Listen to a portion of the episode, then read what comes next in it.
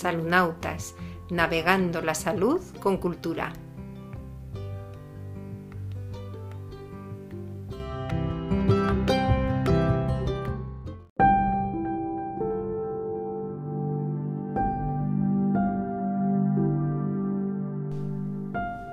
¿Qué es el maltrato a sanitarios? Hoy tendré de nuevo 60 pacientes en mi agenda. Son las 8 menos 5 y ya hay muchos citados. Mi compañero, el doctor Blázquez, no está hoy y la directora de centro empieza su consulta a media mañana. Será un día malo, como ya llevamos muchos este año. Calculo que uno de cada tres. Antes no era así, pero ha ido empeorando poco a poco a lo largo del tiempo con recortes de presupuesto, empeoramiento de contratos y aumento de la precariedad laboral de los médicos jóvenes. A la hora de elegir especialidad, las plazas de medicina de familia se eligen las últimas y muchos empezarán la formación pero se cambiarán a otra cuando puedan. Esto, unido a que en unos años nos jubilaremos la mitad de los médicos actuales, no pinta nada bien He pasado mucho tiempo reflexionando, tratando de entender qué está pasando. Me venía a la cabeza la imagen del enorme transatlántico sanitario hundiéndose en las aguas, pero la he terminado desechando. Es verdad que los hospitales tampoco lo están pasando bien, pero allí nadie ve los 60 pacientes al día que veré yo hoy, ni mucho menos. Nadie pasa su consulta y la del compañero ausente. En ese caso se llama a los pacientes y se les cita otro día. Los centros de salud son más bien como esas pateras cargadas hasta los topes que intentan llegar a puerto seguro jugándose la piel. Algunos días se llega, otros se naufraga. Al final me he dado cuenta de que una institución que nos obliga a atender a los enfermos como si estuviéramos en una cadena de producción acelerada no cumple criterios de calidad ni seguridad del paciente ni siquiera de dignidad. No es posible escuchar en condiciones, en días con la agenda duplicada. ¿Y qué haré con el paciente que se desmorona y empieza a llorar en la consulta? Con el que hay que dar una mala noticia. ¿Qué haremos con esos casos difíciles que precisan de reflexión y estudio? Navegar en estas condiciones maltrata la tripulación y al pasaje. No es fácil de reconocer ni de decir, pero es así. ¿Cómo exigir un trato humano a unos profesionales sanitarios sobrecargados, agobiados, agotados y ninguneados?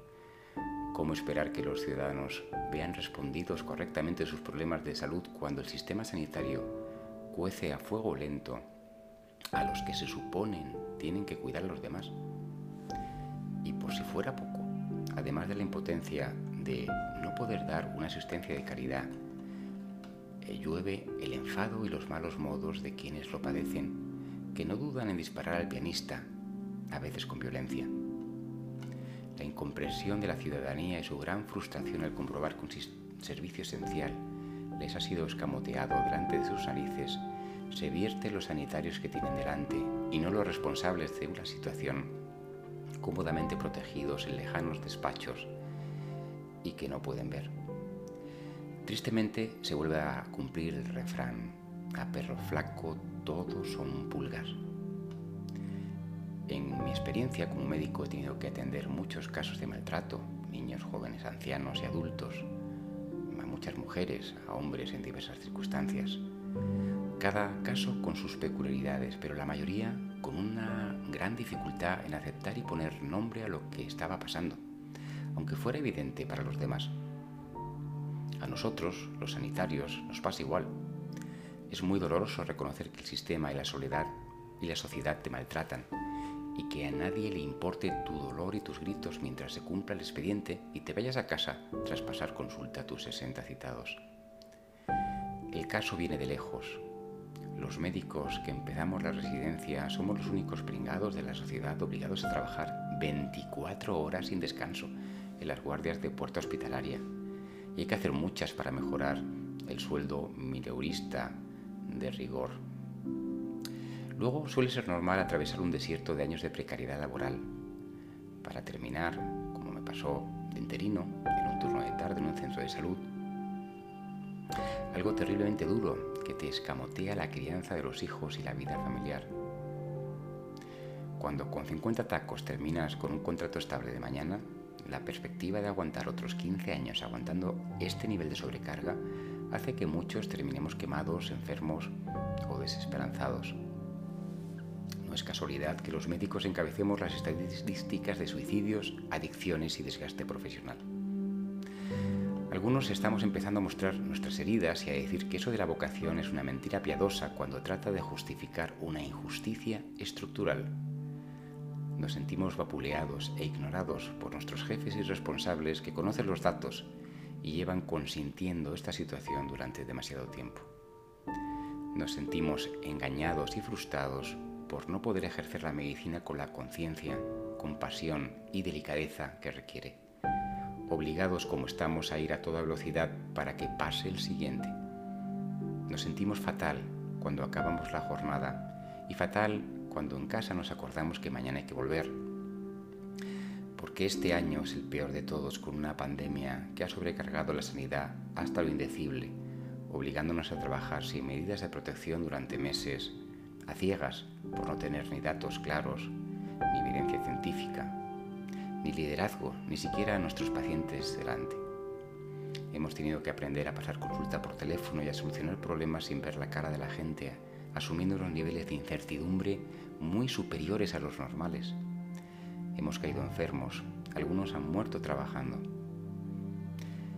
Estamos agotados y encima comprobando que ante la potencia de la segunda y la tercera ola, todo ese trabajo ha servido de poco.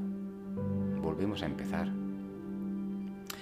En el fondo siento pena por toda esa gente que verdaderamente va a enfermar sin que podamos atenderla como se merece a todos los que van a morir sin que haya un médico que pueda prestarles el suficiente tiempo, a todos los que van a llorar sus crisis vitales sin que podamos escucharles en condiciones.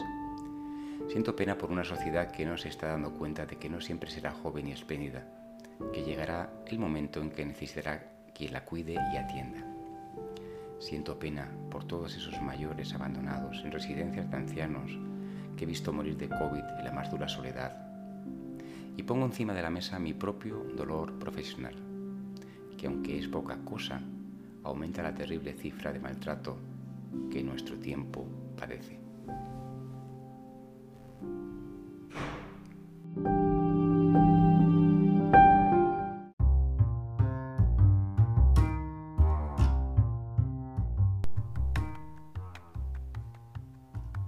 Gracias por acompañarnos en la reflexión de hoy de Salunautas.